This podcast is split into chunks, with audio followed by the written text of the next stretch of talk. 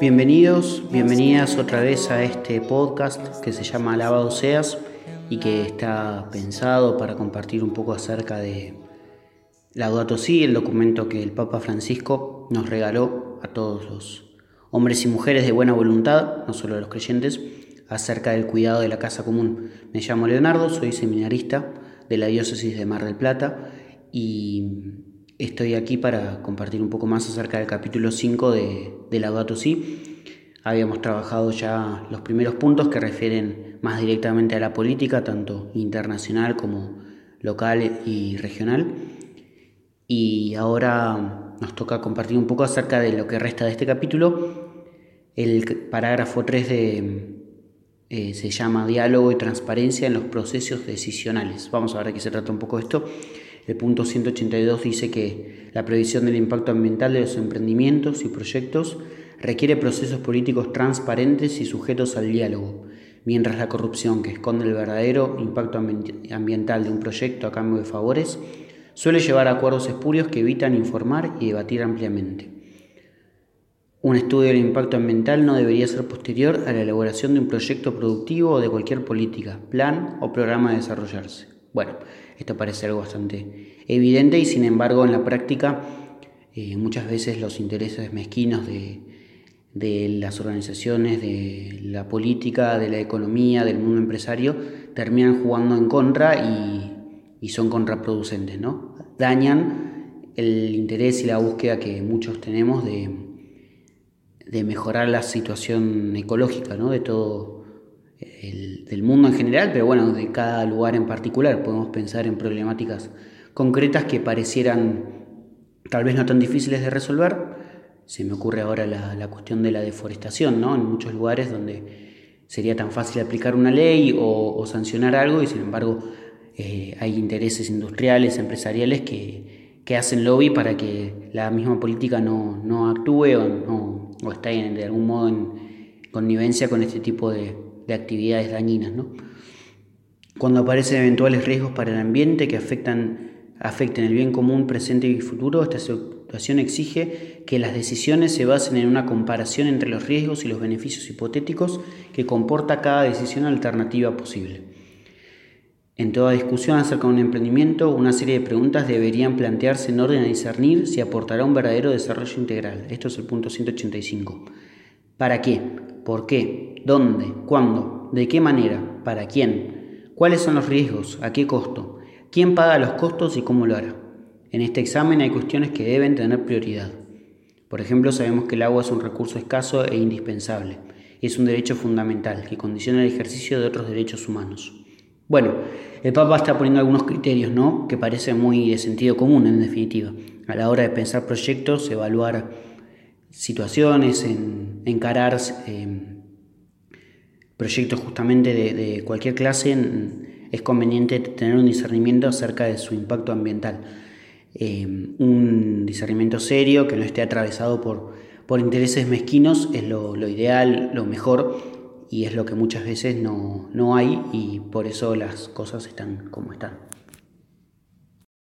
Continúa Francisco en el punto 186 diciendo que en la declaración de Río, de la cumbre de Río de la que ya hablamos antes, del año 1992, se sostiene que cuando haya peligro de daño grave o irreversible, la falta de certeza científica absoluta no deberá utilizarse como razón para postergar la adopción de medidas eficaces que impidan la degradación del medio ambiente.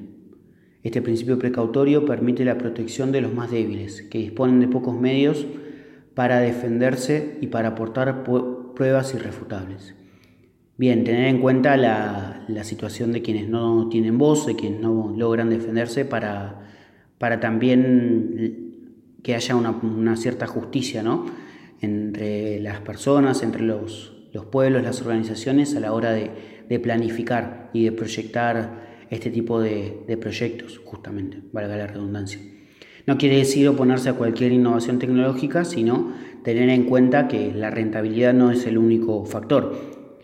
Hay que considerar el trabajo, las condiciones de trabajo, considerar el progreso eh, personal, espiritual, no solo el material de las personas, y también buscar lo mejor para, para la población en su conjunto, ¿no? justamente el bien común que es de algún modo el faro que tiene que iluminar todos los proyectos que se encaren. Hay discusiones sobre cuestiones relacionadas con el ambiente donde es difícil alcanzar consensos. Una vez más expreso que la Iglesia no pretende definir las cuestiones científicas ni sustituirla a la política, pero invita a un debate honesto y transparente, para que las necesidades particulares o las ideologías no afecten al bien común. Una vez más, ¿no? esta idea que quiere sostener el Papa de que no es la Iglesia la que tiene que dar las grandes soluciones, no es el rol de, de los obispos, ni de los sacerdotes, ni de la Iglesia en sí misma, sino que mm, ella solo puede dar algunas orientaciones y marcos para, para el diálogo, para que quienes realmente tienen que ocuparse de estas cuestiones puedan hacerlo, ¿no? orientaciones para la formación de, los laicos también y, y, para que se pueda realizar un aporte ¿no? desde nuestra mirada, desde nuestras convicciones antropológicas cristianas. Alabado seas por tu inmenso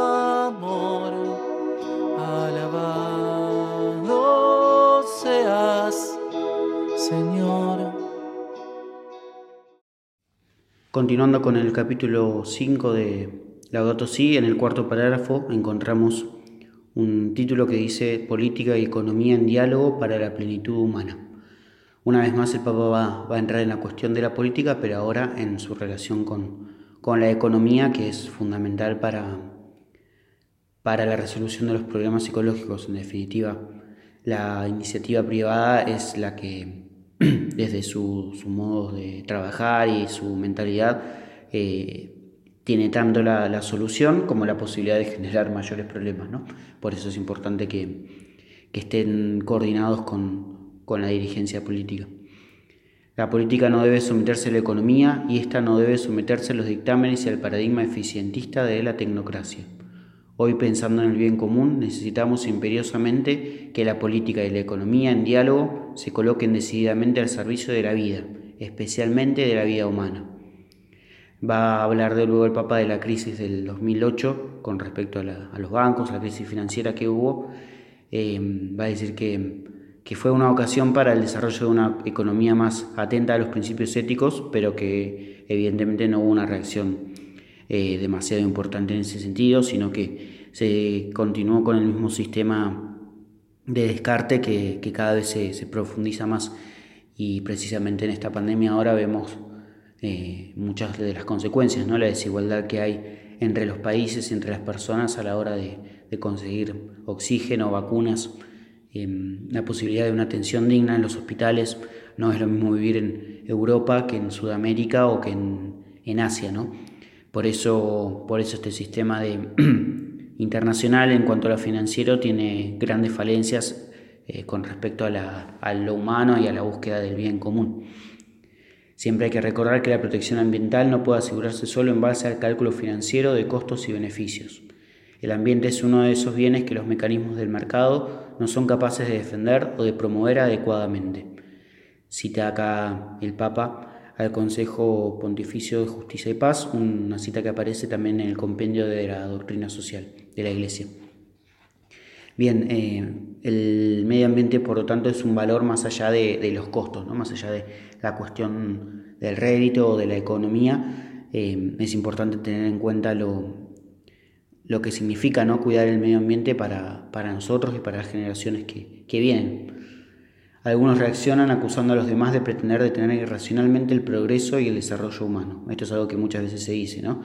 Se acusa al ambientalismo, a las personas que, que buscan un estilo de vida más acorde al cuidado de la casa común, de estar en contra del desarrollo, de ser antitecnológicos, de no querer que progresen los pueblos. No se trata de eso, ¿no? Se trata de buscar un progreso acorde también con, con lo que necesitamos como, como planeta en definitiva un progreso que sirva para hoy y que nos llene de hambre mañana o nos, nos empuje a una cultura de muerte, no es progreso en realidad.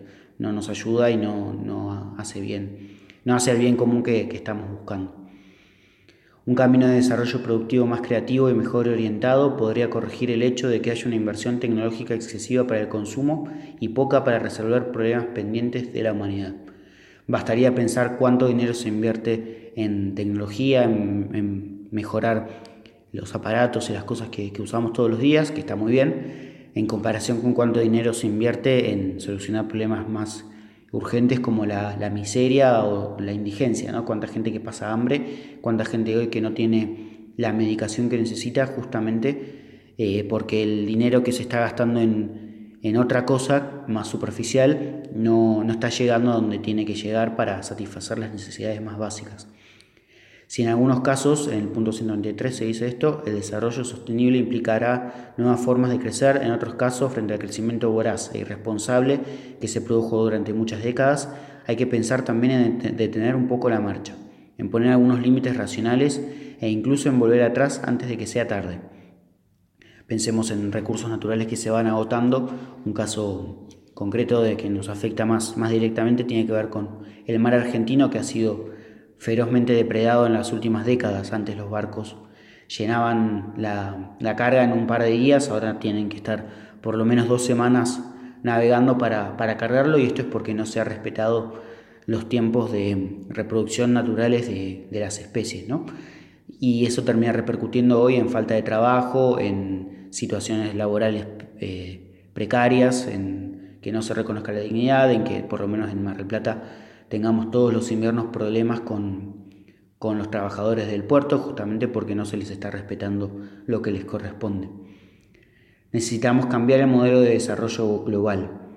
Esto es lo que, lo que va a proponer el Papa en repetidas ocasiones, no solo acá en la sí, sino que luego eh, existió un encuentro que se llamó la economía de Francisco, no se refiere a Francisco el Papa, sino a San Francisco de Asís, un encuentro pensado para el diálogo, generar puentes de, conexiones, eh, contactos y, charlas acerca de cómo eh, propulsar un nuevo modelo económico a nivel global, espacios de reflexión que pueden ayudar a que de a poquito vayamos cambiando la cabeza. El principio de maximización de la ganancia, que tiende a aislarse de toda otra consideración, es una distorsión conceptual de la economía. Si aumenta la producción, interesa poco que se produzca a costa de los recursos futuros o de la salud del ambiente. Si la tala de un bosque aumenta la producción, nadie mide en ese cálculo la pérdida que implica desertificar un territorio, dañar la biodiversidad o aumentar la contaminación. Es decir, las empresas obtienen ganancias calculando y pagando una parte ínfima de los costos. Muy interesante, ¿no? Como muchas veces se piensa los costos solo en términos de lo que tengo que poner de mi bolsillo. Em, cuánto tengo que pagar de cargas sociales, cuánto de sueldos, cuánto tengo que pagar de maquinaria o de otro tipo de cosas, y no se tiene en cuenta el daño que, se produce a futuro, que incluso puede repercutir contra la misma empresa, ¿no? Una empresa que de golpe se pueda quedar sin, sin los recursos para trabajar es una empresa que tendrá que o bien reinventarse o se va a fundir. Por eso este principio de maximizar la ganancia eh, muchas veces es ah, dañina incluso para el mismo sistema. Con respecto a esto vamos a compartir ahora una canción que se llama Plata, de la banda argentina Árbol, una banda que muchas veces juega con, cierta ironía con algunos temas sociales y que mm, trata de ejemplificar lo que es la mentalidad esta de querer obtener dinero a toda costa y solo el, dinero, ¿no? eh, prestemos atención especialmente a la letra y cómo, cómo termina y cómo justamente apunta a la mentalidad más allá de, de quién sea la persona que, que se vea representada. Por lo menos para mí el dinero es lo primero. Por lo menos para mí el dinero es lo primero. Por lo menos para mí el dinero es lo primero. Por lo menos para mí el dinero es lo primero. Plata, plata, plata, plata, plata quiero yo. Plata, plata, plata, plata, plata quiero yo. Por lo menos para mí el dinero es lo primero. Por lo menos para mí el dinero es lo primero. Por lo menos para mí el dinero es lo primero. Por lo menos para mí el dinero es lo primero. Quiero que mis bienes todo el tiempo estén en alza. Tener mil Rolls Royce y pesar oro en mi balanza. Mi cari de golf, un mayordomo y una esclava. Un personal trainer, un sirviente, una criada. Por lo menos para mí el dinero es lo primero. Por lo menos para mí el dinero es lo primero. Por lo menos para mí el dinero es lo primero. Por lo menos para mí el dinero es lo primero y poder comer manjares que nunca he probado. Tener un castillo y usar hoteles muy caros. Usar de papel higiénico billetes raros y poder tener así mi océano privado. Por lo menos para mí el dinero es lo primero. Por lo menos para mí el dinero es lo primero. Por lo menos para mí el dinero es lo primero. Por lo menos para mí el dinero es lo primero. Quiero tener todos los dientes oro y diamante para que todas conmigo así quieran casa quiero yo. Un parque de diversiones solo para mí. Y antes de morirme que me guarden en un freezer. Pero yo no tengo nada que comer. Yo no tengo plaza como podrás ver. Duermo en tu vereda y te pido a vos que siempre que puedas me ayudes por favor. Terminábamos de escuchar esta canción que, bueno, refleja un poco esto, ¿no? Más allá de la condición económica de, la persona, como la mentalidad de, la búsqueda del dinero se nos puede meter a todos en cualquier eh, ámbito, ¿no? Cuando todo pasa por, la plata, como decía la canción, eh, perdemos un poco nuestra mirada, nuestra visión, nuestra humanidad misma. Continuando con el parágrafo que estábamos trabajando, el Papa va a hablar un poco más de, de la política en concreto, menciona el principio de subsidiariedad que otorga libertad para el desarrollo de las capacidades presentes en todos los niveles, pero al mismo tiempo exige más responsabilidad por el bien común a quien tiene más poder. La subsidiariedad quiere decir que cada organización pueda realizar lo que esté a su alcance y lo que no pueda se lo pida a una instancia superior. Por ejemplo, una familia es responsable por la educación de sus hijos, pero como no puede proveerle los contenidos propios de, de la educación formal como la escuela recurre, recurre a una institución superior, como justamente es la escuela, para, para garantizar esto, esta necesidad de, los hijos. Bueno, del mismo modo pasa en la iniciativa privada y en la política. las empresas tienen un rol que cumplir y aquello que no pueden eh, garantizar lo, garantiza el Estado. Y al mismo tiempo el Estado tiene una mayor responsabilidad en hacer que se cumpla aquello que, que le corresponde y en no hacer más, más de lo que también le corresponde como, como organización de, de gobierno. Necesitamos una política que piense con visión amplia y que lleve adelante un replanteo integral, incorporando en un diálogo interdisciplinario los diversos aspectos de la crisis. Muchas veces la misma política es responsable de su propio descrédito, por la corrupción y por la falta de buenas políticas públicas. Si el Estado no cumple su rol en una región, algunos grupos económicos pueden aparecer como benefactores y detentar el poder real sintiéndose autorizados a no cumplir ciertas normas, hasta dar lugar a diversas formas de criminalidad organizada, trata de personas, narcotráfico y violencia muy difíciles de erradicar. Bueno, no es nada, nada del otro mundo y que nos vaya a sorprender demasiado realmente, ¿no? La falta del Estado en muchos lugares da lugar a, eh, que se generen este tipo de, cosas que, dañan mucho la, vida de la población. Pensemos en los barrios más marginales de nuestras ciudades como el hecho de no haber eh, un montón de servicios básicos y demás termina siendo como un caldo de cultivo para que se generen negociados que no son, que no son buenos y que no le hacen bien ni a quienes los ejecutan, ni mucho menos a, la población, ¿no? ni hablar del caso del narcotráfico. La política y la economía tienden a culparse mutuamente por lo que se refiere a la pobreza y a la degradación del ambiente, pero lo que se espera es que reconozcan sus propios errores y encuentren formas de interacción orientadas al bien común. Bien, eh, nada, tener en cuenta esto, de que cada ámbito tenga que realizar su propia, como examen de conciencia, para usar un término más, más cristiano. Eh, cada, cada ámbito tiene su responsabilidad, su cuota, su grano de arena que poner. La política tiene un enorme rol, un enorme desafío a la hora de construir diálogo y consensos para, para políticas justamente que favorezcan el cuidado de la casa común y la economía también tiene un montón de trabajo que, realizar para, para, que el único principio que prime no sea la, maximización de la ganancia y, se tenga en cuenta también no solo los derechos de los trabajadores, sino también el cuidado del ambiente que la misma economía necesita para su propia subsistencia. Alabado seas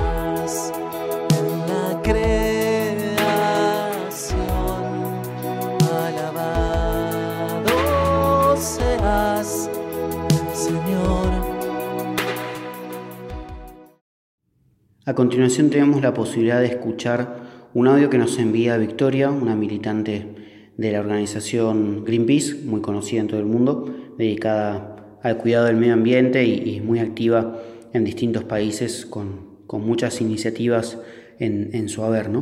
Ella nos va a contar un poco de su trabajo, de, lo que realizan, también a modo de, seguir compartiendo un poco de esto de, dedicarse a trabajar por el cuidado de, la casa común desde distintos ámbitos. ¿no? Hablábamos un poco de la política, en el anterior podcast mencionábamos a las organizaciones sociales, nos toca ahora escuchar un testimonio de alguien que colabora desde este rol de la sociedad. Hola, soy Victoria Menghini, voluntaria de Greenpeace Argentina en el equipo local de Mar del Plata. Greenpeace está en Argentina desde 1987 y en Mar del Plata desde el 2006. Trabajamos para defender el medio ambiente y a través de acciones directas no violentas llamamos la atención pública hacia los problemas ambientales que queremos resolver. Las campañas nacionales son en torno a cuatro áreas generales, que son océanos, bosques, contaminación y Clima y Energía. Actualmente las dos campañas en las que se trabaja más fuertemente son Bosques y Humedales y Mar Argentino. Desde el equipo de Mar del Plata apoyamos campañas internacionales de Greenpeace y otras organizaciones. Y a nivel nacional nos toca muy de cerca la instalación de plataformas petroleras en nuestras costas. Es por eso que en la campaña de Mar Argentino podemos participar más profundamente como equipo. A nivel local también logramos que la reserva del puerto sea declarada reserva provincial, trabajando en conjunto con otras organizaciones y vecinos, porque sabemos que uniéndonos a otras organizaciones y personas podemos lograr más y mejores cosas.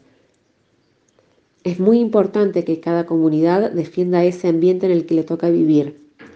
Por eso también desde Greenpeace tenemos una plataforma online en la que las personas pueden iniciar su propia campaña para resolver un problema puntual en ese lugar donde vive, en cualquier punto de la Argentina. A través de esa plataforma damos acompañamiento para poder lograr ese objetivo. La convicción de que podemos tener un planeta más sano es el motor por el que trabajamos todos los días y estimulamos a las personas a que se informen y sean parte activa del cuidado ambiental del que todos somos responsables Pueden tener más información sobre nuestras campañas en greenpeace.org.ar y pueden sumarse a la comunidad de Greenpeace. Para ir cerrando con esta lectura y comentarios del capítulo 5 de Laudato Si, tenemos un quinto parágrafo titulado Las religiones en el diálogo con las ciencias. Es cortito, son solo tres puntitos en los cuales el Papa eh, va a proponer que no, no solo la ciencia empírica, en particular las ciencias naturales o, incluso las ciencias sociales, pueden explicar del todo la, vida, la realidad, ¿no? Las criaturas, el conjunto de las cosas también eh, tienen una dimensión trascendente que muchas veces la, ciencia, sobre todo más racionalista, no, no puede admitir, pero que desde el punto de vista de la filosofía o la religión podemos llegar a, a comprenderlo un poco más, ¿no? Quiero recordar que los textos religiosos clásicos pueden ofrecer un significado para todas las épocas. Tienen una fuerza motivadora que abre siempre nuevos horizontes. ¿Es razonable y culto relegarlos a la oscuridad solo por haber surgido en el contexto de una creencia religiosa? Es, ingenuo pensar, dice el Papa, que los principios éticos puedan presentarse de un modo puramente abstracto, desligado de, de, todo contexto, y el hecho de que aparezcan con un lenguaje religioso no les quita valor alguno en el debate público. Muchas veces se, habla de la religión negativamente, ¿no? Como que si es algo religioso, espiritual, ah, entonces no vale, es medieval, es antiguo, está, es retrógrado, no sirve para la discusión de las cosas de hoy que se tienen que resolver solo con la razón, ¿no? Bueno, este tipo de pensamientos que eh, han entrado en crisis tantas veces en, la historia siguen estando presentes en, muchos ámbitos, en particular los más eh, alejados de la fe y que, que terminan enturbeciendo el debate, ¿no? Eh, de algún modo hacen que, desde el punto de vista de la religión no se pueda hacer un aporte para la construcción de la sociedad. En definitiva, este es el, problema que hay de fondo. Cualquier solución técnica que pretenda aportar la ciencia será impotente para resolver los graves problemas del mundo si la humanidad pierde su rumbo, si se olvidan las grandes motivaciones que hacen posible la convivencia, el sacrificio y la bondad. Eh, precisamente hay un gran aspecto del hombre que es el aspecto espiritual que muchas veces queda relegado y, no se lo tiene en cuenta a la hora de pensar las cosas de la sociedad. En el punto 201, Francisco dice que la mayor parte de los habitantes del planeta se declaran creyentes, y esto debería provocar a las religiones a entrar en un diálogo entre ellas orientado al cuidado de la naturaleza, a la defensa de los pobres, a la construcción de redes de respeto y de fraternidad. Es decir, no solo entre religión y ciencia necesitamos diálogo, sino también entre las religiones para que puedan aunar criterios y, buscar los puntos en común, que son muchos en, valores humanos sobre todo, y que permiten o permitirían encarar soluciones a, las grandes problemáticas de la humanidad en conjunto. ¿no? Qué bueno sería poder tener religiones abiertas entre sí, capaces de, dialogar para, para hacer su aporte. Con respecto a esto vamos a compartir también un audio del padre Tomás de la Riva, quien es formador en el Seminario de La Plata y que mm, desde un estudio que él viene realizando hace un tiempo nos puede hablar un poco de, mm, esta realidad del diálogo entre religión y ciencia, ¿no? distintos puntos de vista que hay en, en la práctica, que se han dado en la historia y que un poco iluminan también lo que venimos conversando. Entre ciencia y fe, entre ciencia y religión, hay distintos tipos de vínculo que se fueron dando a lo largo de la historia y que hoy también los vemos presentes. El primer tipo de vínculo es el vínculo del conflicto, en el cual uno excluye totalmente al otro. Así podríamos pensar justamente cómo la ciencia excluye a la fe porque no ve que pueda aportar nada nuevo, porque no tiene camino válido para conocer verdaderamente. También desde el lado de la religión se pone en esta situación de conflicto cuando afirman que la, ciencia no puede aportar nada a los libros inspirados, no puede ayudar a comprender los libros inspirados, los datos de fe. Un segundo tipo de vínculo es el vínculo de la independencia. Es cuando ambas áreas de conocimiento admiten la existencia de la otra y la respetan, pero sin interacción entre ambas porque cada una formula preguntas diferentes sobre la realidad, porque cada una se ocupa de diferentes dominios y realiza funciones sociales diferentes, y porque también en sus investigaciones emplean métodos y lenguajes diversos. Así podríamos decir que la ciencia se ocupa de las cosas del mundo, mientras que la religión únicamente se ciñe al ámbito de los valores y el significado de la vida personal. No hay conflicto, pero tampoco hay una interacción. El tercer tipo de vínculo es el diálogo entre la ciencia y la religión, que se da cuando se investigan zonas de convergencia entre ambos temas, entre ciencia y religión, pero se lo hace sin renunciar a las peculiaridades de cada una. Se produce el diálogo cuando ambas, ciencia y religión, aceptan la legitimidad del intercambio que se puede dar entre ellas. En este tipo de vínculo, una puede aportar datos a las conclusiones de la otra. Por último, el último tipo de vínculo es la integración, que se da cuando desde una u otra, desde ciencia o de religión, se busca incorporar elementos de la otra al interior del propio camino de conocimiento. Así se da justamente un camino ya de integración de una en la otra. De esta tipología de los vínculos entre ciencia y religión, propuesta por Ian Barbour, estamos llamados a replicar los dos últimos tipos de vínculo, como mínimo el diálogo, pero mucho más también la integración. Pienso, como dice el Papa Francisco, no solo entre las religiones, sino también entre las ciencias mismas y los distintos movimientos también que hay en el mundo. Tenemos que buscar justamente el diálogo para poder aprender a trabajar juntos, aprendiendo unos de los otros, pero mucho más también aprendiendo a integrar en lo propio todo lo bueno que hay en el otro, siempre en búsqueda del bien común. En definitiva, como también en tantos lugares y de tantas maneras nos habla el Papa Francisco, es poner en práctica, en vida, también en este ambiente, la bendita y tan necesitada cultura del encuentro. Pues bien, así estamos llegando al final de este podcast número 9 de Lavado Seas. Hemos concluido nuestra lectura del capítulo 5 empezamos a entrar en la recta final, ya queda solo un capítulo de Laudato Si, tal vez el más jugoso, uno de los más interesantes para mi gusto. Así que mm, con eso vamos a arrancar en la próxima emisión. Muchas gracias por quedarse y compartir en este momento. Podemos seguir interactuando a través de, los comentarios y de, los mensajes y, nos encontraremos en el próximo Alabado Seas para seguir conversando acerca de Laudato Si.